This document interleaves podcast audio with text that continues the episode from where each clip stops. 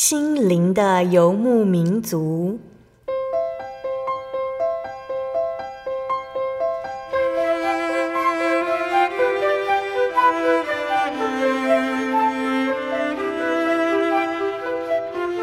在这个谁都不管谁的后现代社会里，每个人的心灵都是游牧民族。成长的过程就是寻找的过程。每一颗漂泊的心灵，其实都在寻找生命的绿洲。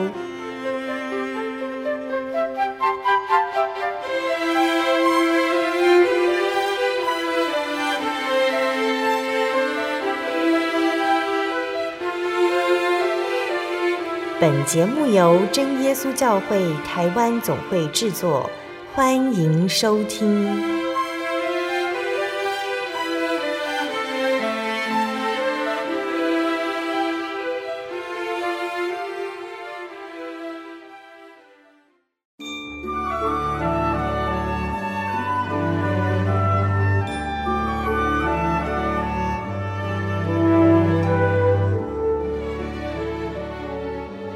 哈利路亚！所有在空中的听众朋友们，大家平安，欢迎收听心灵的游牧民族。我是贝贝，很高兴今天能够在空中和大家见面。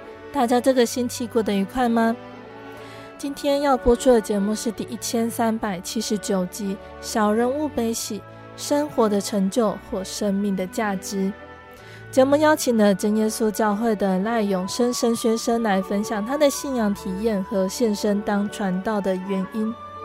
那永生大哥他是真耶稣教会的第二代信徒，从小他的母亲会每天陪伴他读经祷告，父亲则会每周与家人一起进行家庭聚会，不知不觉中建立敬畏神的心。那永生大哥曾经有报考神学院的心志，却在踏出社会之后，渐渐不再把神的心意放在生命中。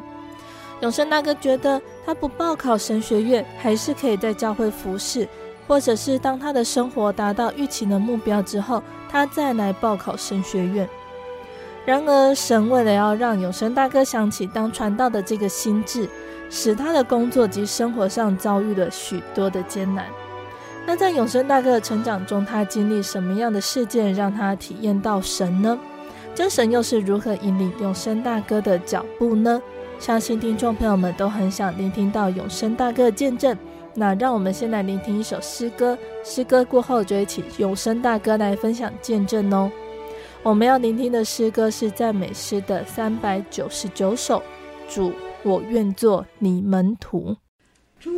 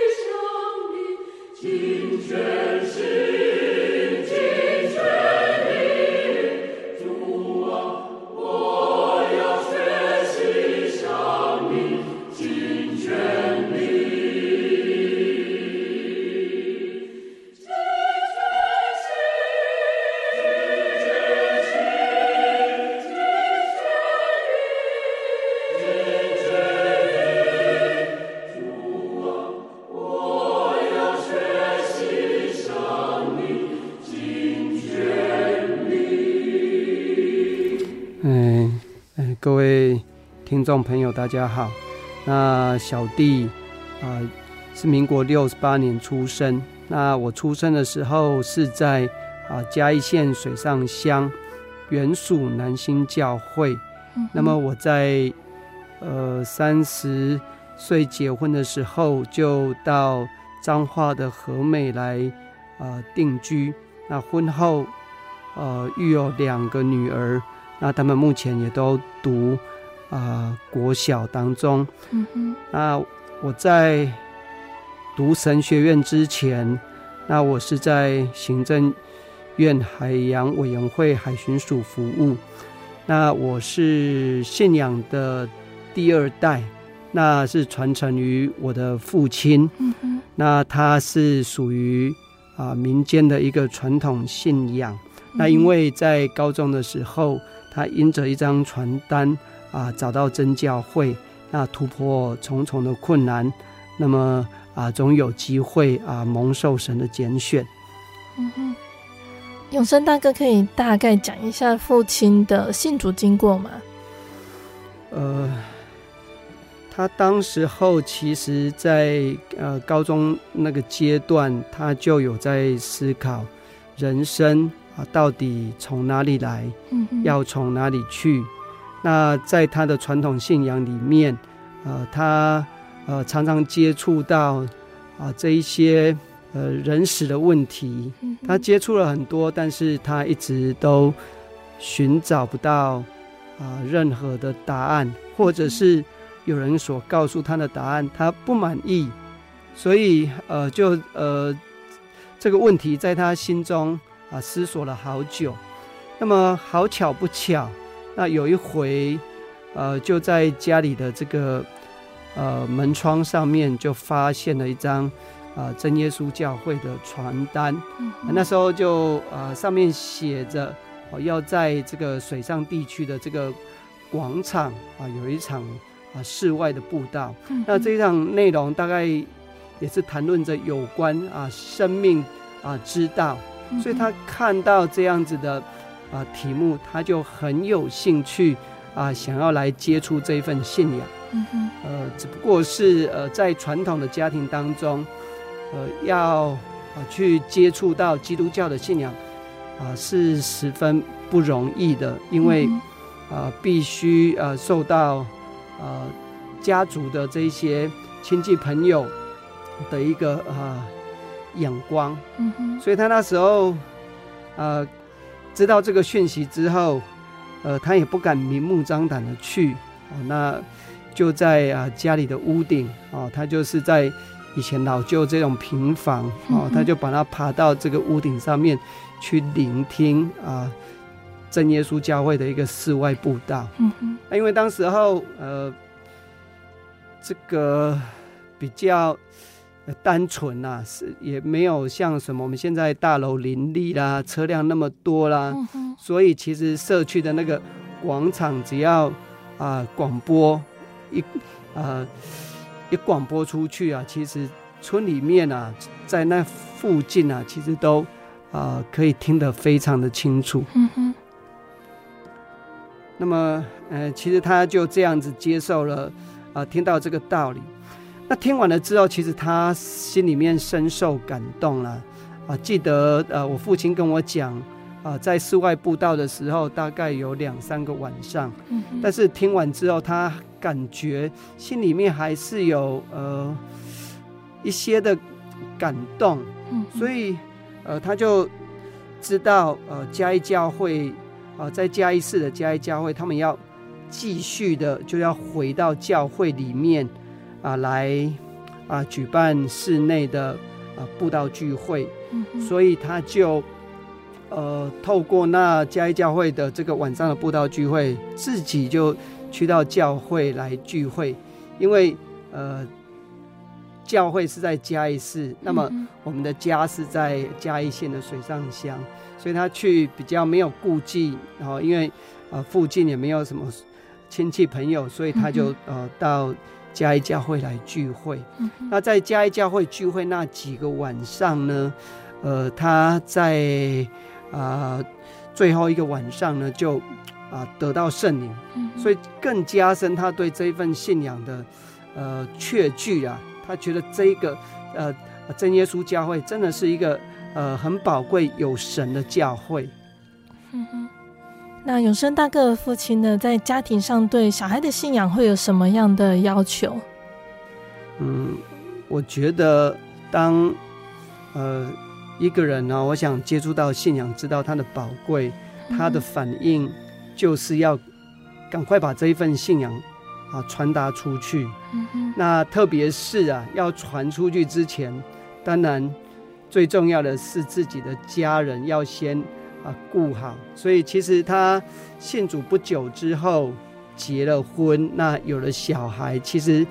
呃，他在信仰上面对我们是非常的要求，他不希望我们偏差，所以其实他常常建立在呃家庭的祭坛上面，要我们啊、呃、读经跟祷告。那我其实有印象以来，我的妈妈其实就从我们幼稚园这个这个阶段，我们就每天都会由妈妈带着我们来读圣经。那时候有。呃，新月的国语圣经，我们就这样子每天睡觉之前就一章一章的读。那一方面呢，呃，我们可以呃学习注音呢、啊；那一方面，呃，我们也可以了解圣经上的这一些呃呃教训。嗯。那我的父亲呃每一个礼拜呃会呃跟我们一起有一个呃家庭座谈。那主要我们会。呃，做一周以来的啊、呃、行为的这个检讨，嗯嗯，然后透过圣经里面啊、呃、来了解我们到底呃这个这一周里面到底有没有做错哪一些事情，嗯嗯，哎，所以我常常呃在那个过程当中啊是哭得稀里哗啦。比如说啦，其实我们每一每一周都有这样子的一个类似，我感觉像是一个检讨会嘛，然后再要要被修理，然后修理到最后就是哎要向神悔改，然后祷告，然后这还是这还是每一周，如果遇到过年那就更惨了，所以每一年的过年都是我最悲惨的状况，因为那因为每到除夕夜的时候就是要检讨一整年的行为啊，那真的是。很难很难过了，要领一个红包哦，可能前面要被数落很久很久，嗯、然后要不断的悔改这样子。嗯嗯、那永生大哥是如何体验到神的呢？哎，这个部分哦，其实感谢主啦。我觉得，呃，父母在教导我们了解圣经，这毕竟是呃还是属于父母亲的信仰。嗯、那这个信仰，除非是自己，呃，有了体验，才会自己很深刻的去了解，这是我的信仰。嗯、呃，所以我我印象最深刻的第一件信仰的体验，就是我在国小一年级的时候，因为我的父亲老是喜欢在下午的时候找我一起要祷告。嗯，呃，只要我在家里面，就是。叫我跟他一起祷告。嗯、那早期我们，呃，那个年代啊，那个电视啊，就是有卡通影片的时候，通常都是在下午大概五点半到六点半这之间呢、啊。那也不是每天都有，所以我们都是，呃，一个礼拜当中我们要看着电那个什么节目表，然后再去这个看电视节目。所以对小朋友来讲，哦，这样子的。呃，诱惑很大。那么，当祷告的时候遇到看卡通的时候，那个时候就很挣扎了。但是，呃，我的父亲是非常严格的人哦，所以你没有遵照父亲哦的话去做的话，一定会被修理的很惨啊。所以，当然我们心中也有气啊。哦，过去我们都。很忍耐嘛，那么可是有一次我就真的受不了了，我就直接跟他顶嘴，说祷告到底有什么用？嗯，就这么样的一句话，就历史让我的舌头啊，就开始渐渐的感到疼痛，就有一点类似呃舌头发炎，但是我也感觉感觉不出来到底怎么样。原本以为说，哎，这种疼痛大概痛个两三天。也许就会好了。嗯、可是呢，呃，经过了一个礼拜不见好转，好、哦，那呃很多行动都不方便了，要吃东西，要喝水，只要动到舌头我就痛，嗯、所以我就呃向我的父亲啊、呃、哭诉啊，我我我我生病了这样。那么我的父亲其实他要我跟他做的第一件事情，就是来回想一下我们的生命当中有没有得罪神的地方。嗯，所以他就从啊呃，呃最近的时间，比如说呃今天我告诉他，然后我们就往前一天一天的去推，我做了什么事情，做了什么事，做了什么事情。嗯，那么最后的结果就是我推到呃。这一天我祷告的时候，说到那一句话的时候，那么，呃，我们就整理出一个结论来。哦，可能就是因为我们在，呃，讲话当中得罪了神，没有敬畏神的心。哦，虽然我们祷告了，但是我们是心不甘情不愿，这不是神所喜悦的一件事情。嗯嗯。呃，所以一知道这样子的时候，我们就跪下来祷告。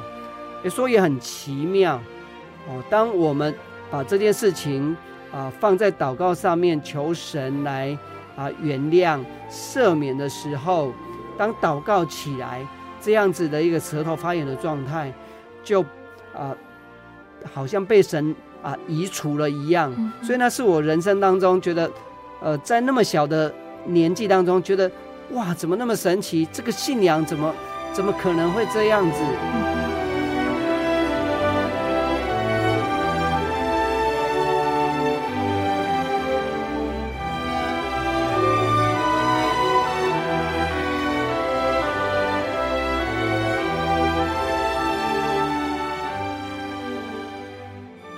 好，那再来要分享的是永生大哥得圣灵的体验。嗯，我得圣灵的时间大概是在我国小三四年级的这个时候。嗯哼。那之前记得我们在少年班的时候，大家都很努力的求圣灵。那么一个一个得到圣灵之后，那么我自己一直。都求不到圣灵，我当然会很紧张啊。当然，一方面我会很焦虑啊。为什么我老是求不到？到底为什么会这样？那么就在有一次放假礼拜天的中午，我就在家里面啊睡午觉。那么神就让我做了一个梦啊，梦见了啊世界末日来到。那么我看见这个世界的状况是怎么样？就是天摇地动，然后啊有地震，那这个地震啊足以把房子都震倒，所以在外面的这一些居民啊、百姓啊，都露出非常的惶恐，大家都啊在外面啊奔跑。啊，有的是因为家里面可能有人受伤了，在哭泣。反正世界就是一片的混乱。那还有火海，哦，这时候我看到的是啊，凡是真耶稣教会的信徒，我们都是很有秩序的哦，往教会里面走去。嗯嗯。好，那呃，当大家都到教会去集结的时候。那时候我就看到教会的正前方就有一台呃类似火车，一台长长的火车这样子。那它是没有铁轨的，哦，是一个很漂亮的火车。那在教会的门口，它就在教会的门口，而且在火车的呃入口处有一个人在收票。嗯哼。那么大家依序的排队，就依序的上车了。那就排到我的时候。哦，我发他要跟我要票的时候呢，哦，我就被挡下来了。嗯嗯，所以那个时候我就看到进去的人，跟看到外面世界的这一群人，那是两样的心情啊，是很强烈的对比啊，嗯、我就很紧张，因为我进不去。这个时候我就惊醒了，嗯哼，啊，所以我一惊醒的第一件事情，我就跟哥哥讲说，我们一起来祷告。那时候哥哥已经有圣灵了，我很紧张啊，所以我那时候呃跟他一跪下来祷告之后，诶，我感觉我一跪下来，那个圣灵马上就降临，而且是非常的充满，我就感觉非常的喜乐，啊，这是我。第一次得到圣灵的一个体验。嗯哼。好，那永生大哥在得到圣灵之后，还有什么样的体验？好，那嗯，其实我觉得，呃呃，得圣灵啊，当然得圣灵是进天国的凭据。嗯哼。但是我们的圣灵不单只有呃这样子的一个功效，嗯、其实。在我们活在这世上的时候，圣灵会给我们有很大的力量，特别是他会引导我们不去犯罪。当我们的行为做不好的时候，啊，圣灵会用说不出来的叹息替我们祷告。所以我记得也是将近在四年级发生的事啊。那时候坊间正在流行电动玩具，那时候的电动玩具不像现在。是用手游在玩，那时候是比较固定式的机台，嗯、所以你要玩，你就必须要到这个坊间的电动玩具店去玩。那玩一次，有的可能要五块，有的人可能十块，大部分应该都是五块啦。嗯、那那时候大家都在，就是男生都很风靡什么快打旋风啊，嗯、哦，所以一下课，只要这个电玩店一定都挤满了人。那我没有钱的人呢，哦。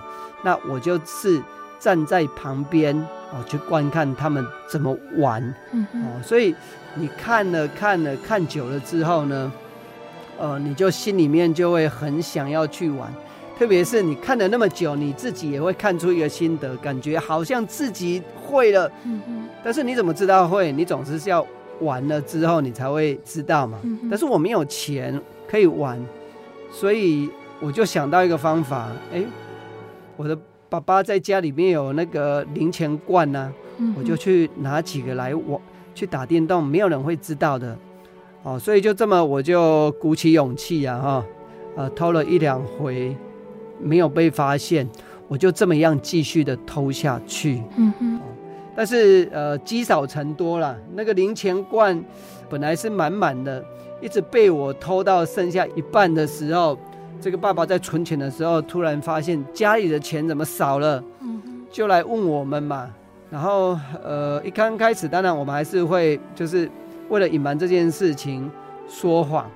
但是后来，这事没有隐瞒住嘛，因为妈妈在电动玩具店就发现我在那里打电动嘛，这个已经是百口莫辩了。所以可想而知，我回去啊，一定又要被深深的。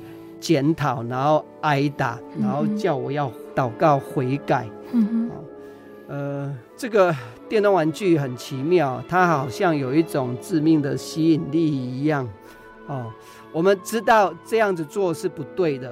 哦，那么透过教会的宗教教育，父母的告诉我们啊，这个偷窃，这个都是不对的行为。可是我们依然没有办法去改变自己。所以我就老是就是在那种巡回啊，就是偷钱去打，然后被发现，然后回来悔改，然后下次再一样再去偷钱，然后再回来再继续被打。嗯哼。那么感谢主了哈，他透过了一个事件，狠狠的教训了我了。啊，这个事件呢，呃，其实跟以前哈。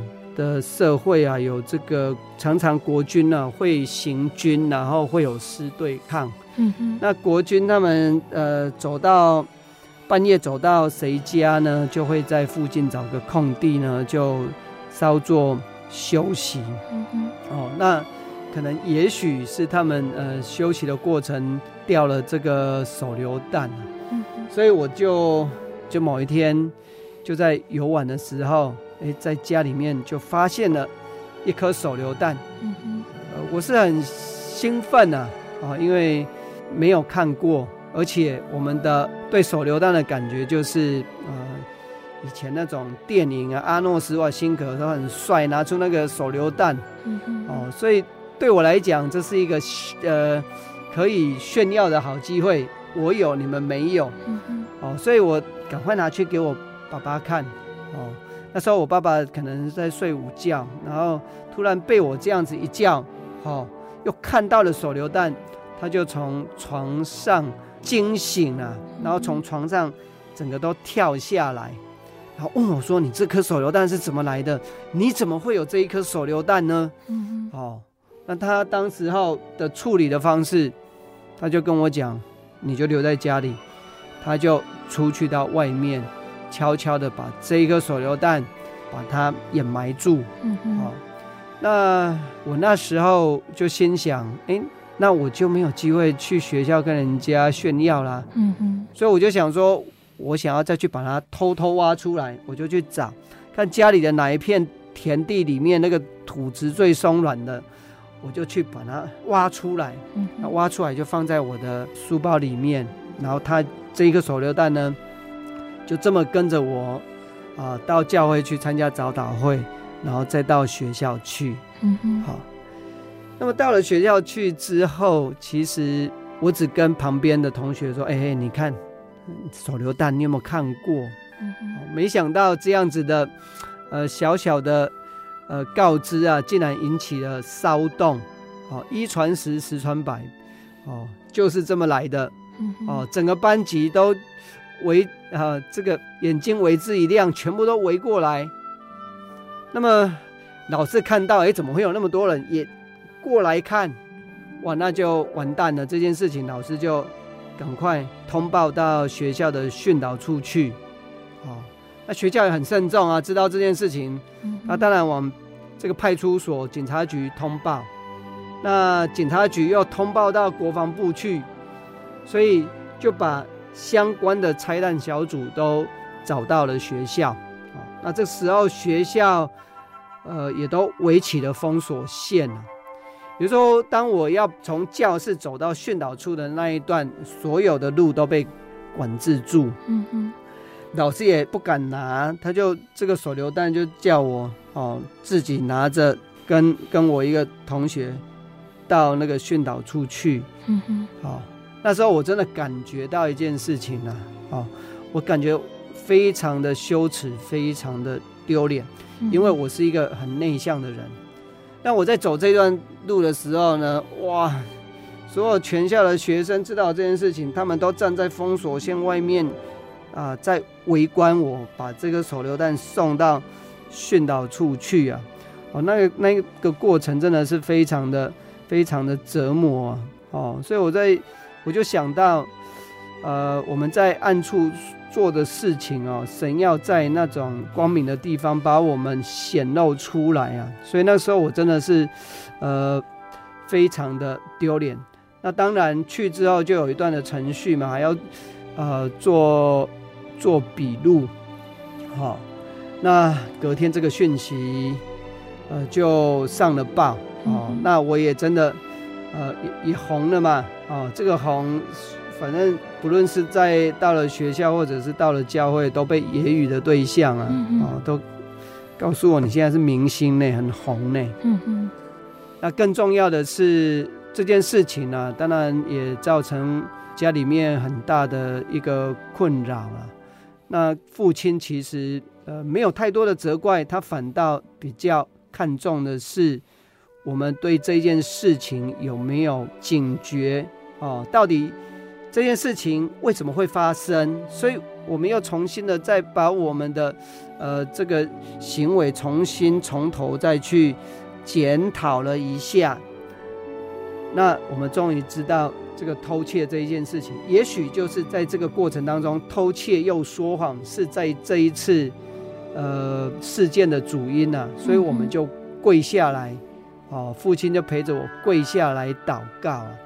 但感谢神啊，其实，在那一次很深痛的悔改祷告之后啊，那诶，我觉得我我就没有再再有再有偷窃啊，没有再去电动玩具店打电动的这样子的一个行为产生。所以我们的圣灵其实真的除了是进天国的凭据之外，它也引导我们在我们生命当中，引导我们走一条正确的道路，不犯罪的道路。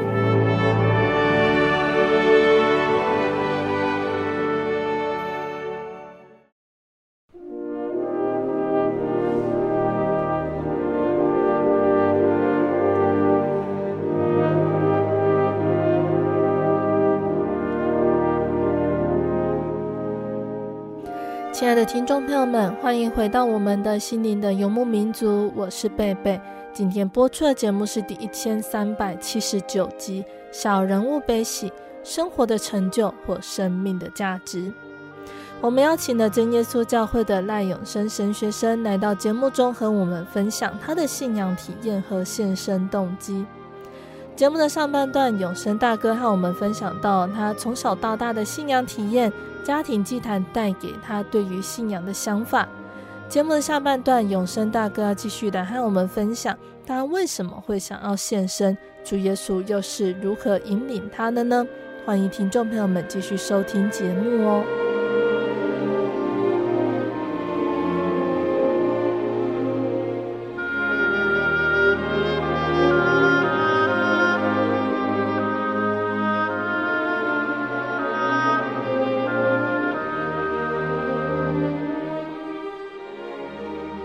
节目的下半段，永生大哥来和我们分享献身动机哦。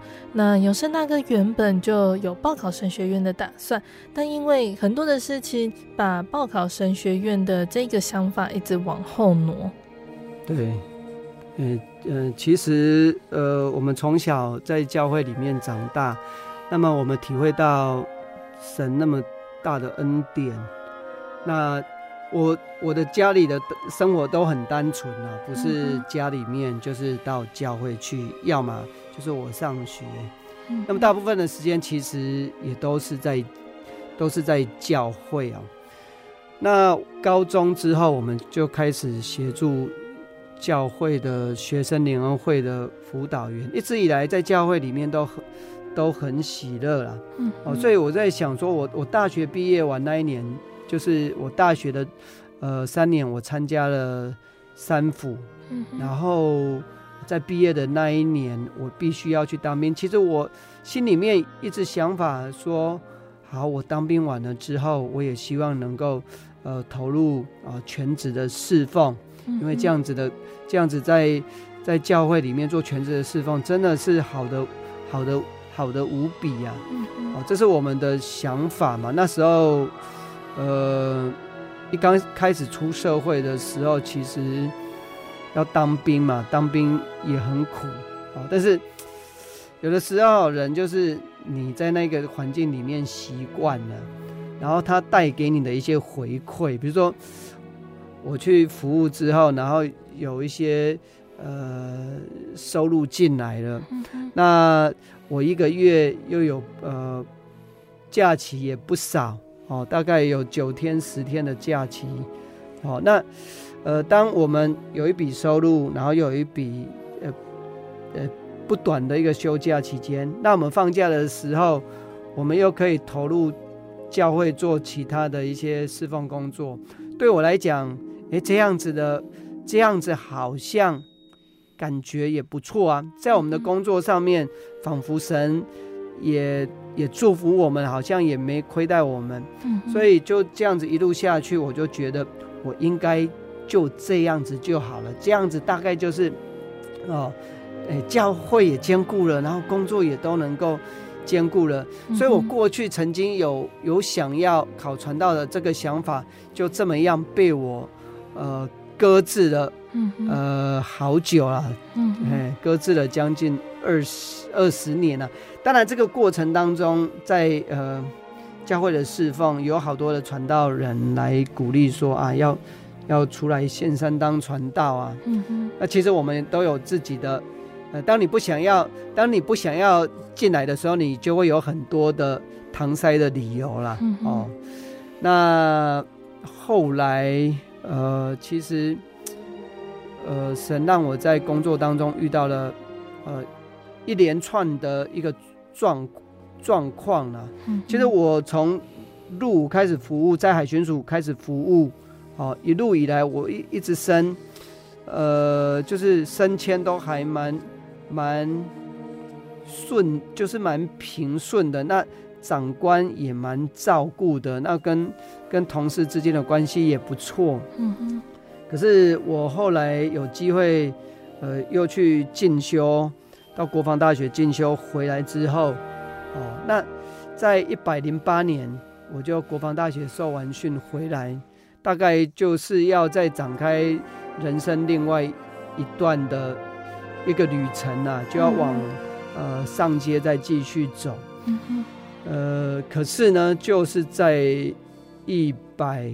将在一百一十年，我就发生了呃三件大事。嗯哼，哦，那这三件大事，呃，两件哦，就是在台中港发生的呃偷渡案件那这对我们来讲，当然是我们本务的工作啊，在本务的工作出出了状况，哦，那绝对是非常非常严重的状况。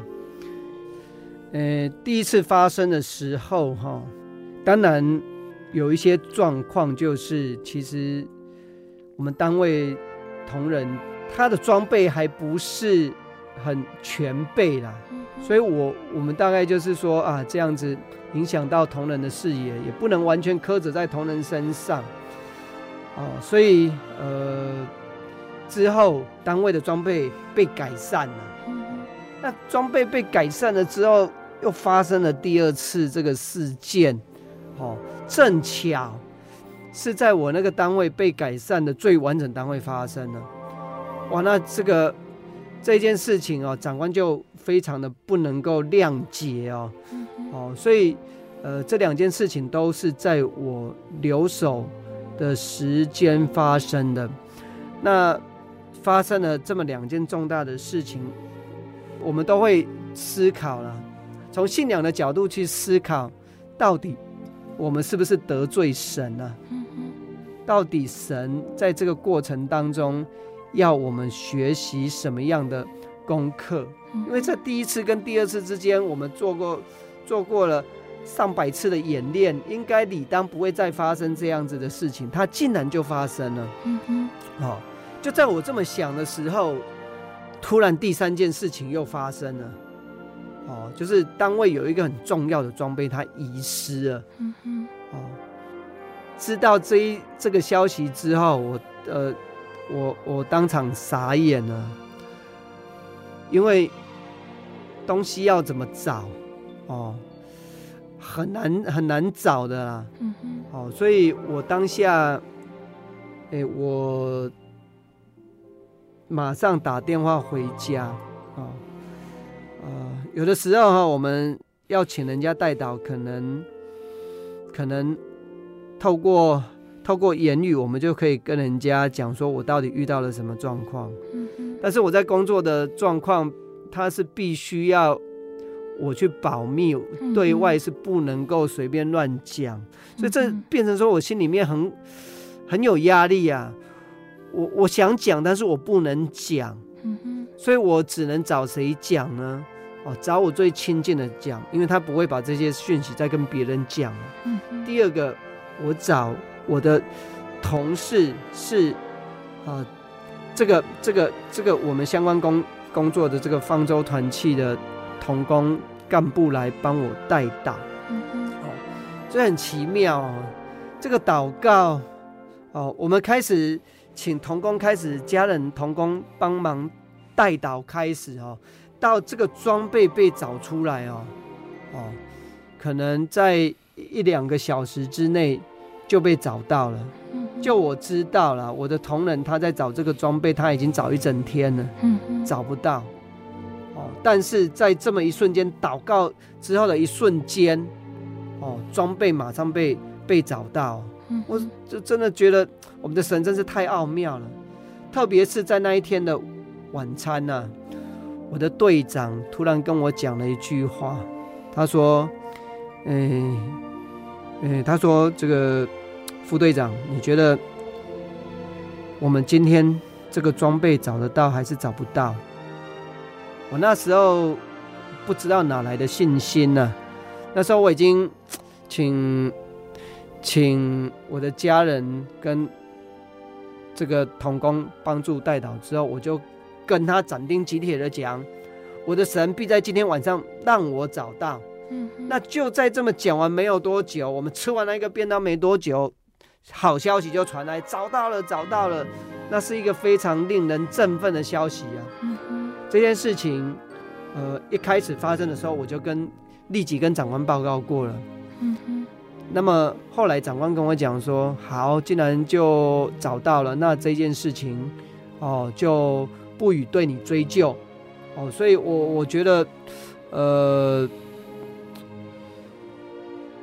这一件事情以来哦，神让我感受到，哦。感受到，其实 我们呃工作上有很多的计划，嗯哼，哦，你可能会觉得按照你的计划，嗯、呃，可以解决问题，但是神却要让我在这一些问题当中学到一个功课，不是你觉得行，你就可以就可以做得到。嗯、你如果不是依靠神，那你觉得行的神依然让你，好、哦。让你变成不能，所以，呃，经过了这么一连串的这个状况之后，我就有一个很深、一个很深刻的、深刻的体认啊，我们的人真的是太太渺小了。嗯。那么，在我一百一十年连续发生了这么几个重大的事件之后，呃，长官其实还感谢主啦，长官其实。诶，还蛮还蛮照顾我的啦。嗯嗯，他希望我能够，诶，不气馁，好，在这一条路上继续的往上，往上再呃继续努力。嗯嗯，好，所以，呃，他又把我，呃，派到另外一个单位去。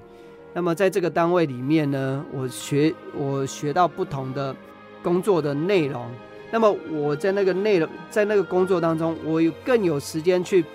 去把呃圣经啊，再重新的再再反复的再去思想思，再去去思想研读，嗯哼，那就在这么样的机会之下，我就接到呃神学院要二招，那开出了一个四十岁到五十岁的一个资格，嗯哼，哦，那呃同时间呢，呃。我的长官跟我讲，呃，你也，你在这个工作上，哈、哦，学历、经历你也都具备了，嗯，哦，那你也过去也曾经处理过，呃，这么棘手的案件，你都经历过了，嗯，哦，那你有机会往上升，哦，那这个时候，我我心里面有一个感觉啊，神再一次的，好像又拿出了，呃，一个考卷给我，那这个考卷就是说。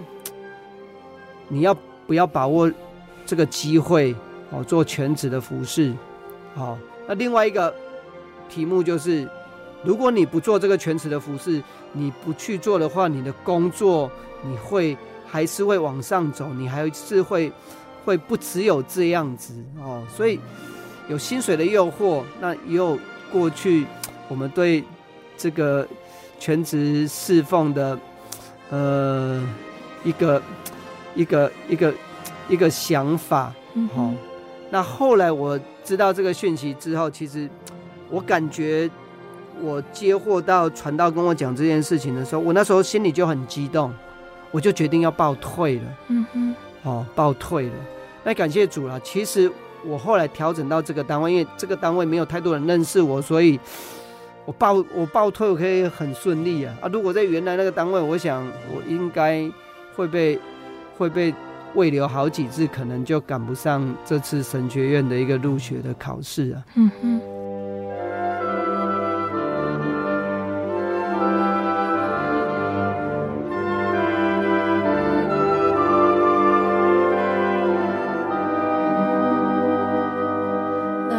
大哥在报考神学院之后，还是会有一点犹豫，不确定这是不是神的呼召。那有声大哥是如何坚定自己的想法？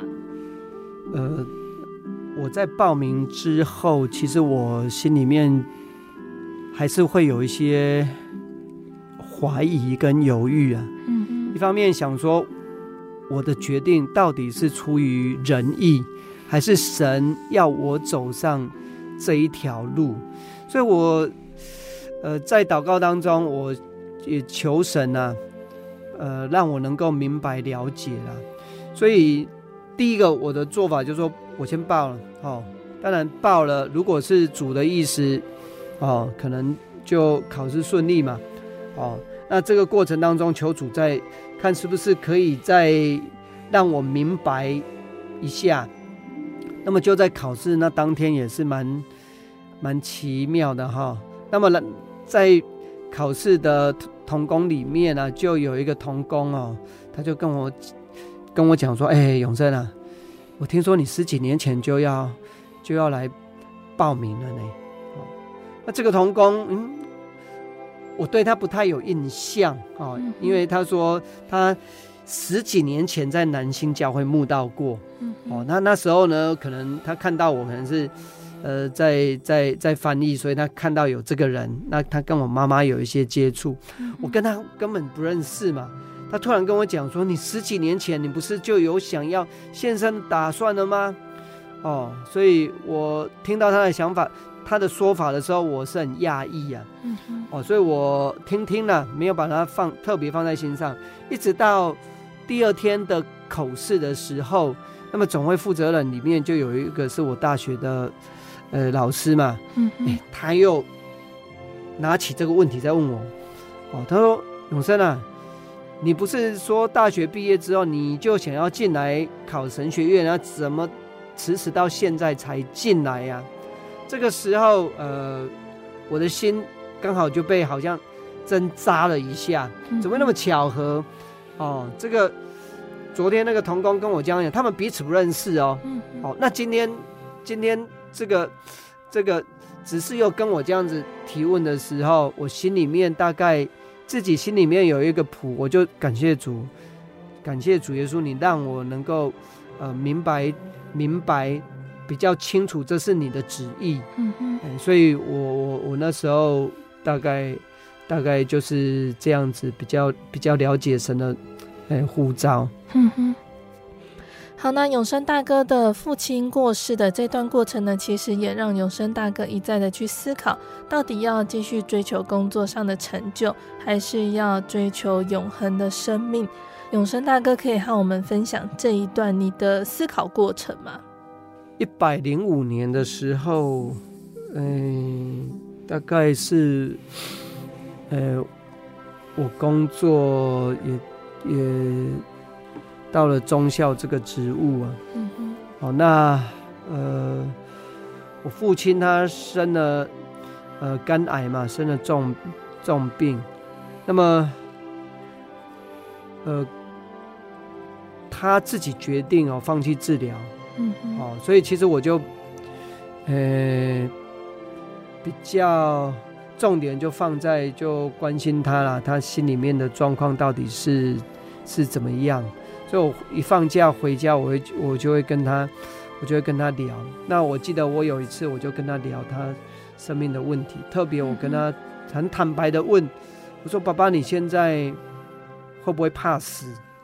因为。”嗯，他已经要放弃治疗了，他必须要面对生命。那么，如果基督徒在面对呃生命的这件事情，他会感到害怕的时候，那我会感觉他的生对他自己的生命的那个永恒，他是没有把握的。所以我在问他的时候，他那时候可能体力已经非常的衰弱了，没有立即的跟我回答。哦，但是他后面就。呃，示意我母亲把他搀扶起来，让他坐在椅子上，哦，然后他就呃呃跟我做最后一次的我们最后一次的聊天呢，啊，他就告诉重新再数算他今天这个恩典是从怎么样得到的，嗯哼，哦，那也鼓励我要在呃这个信仰的道路上面要继续的持守在。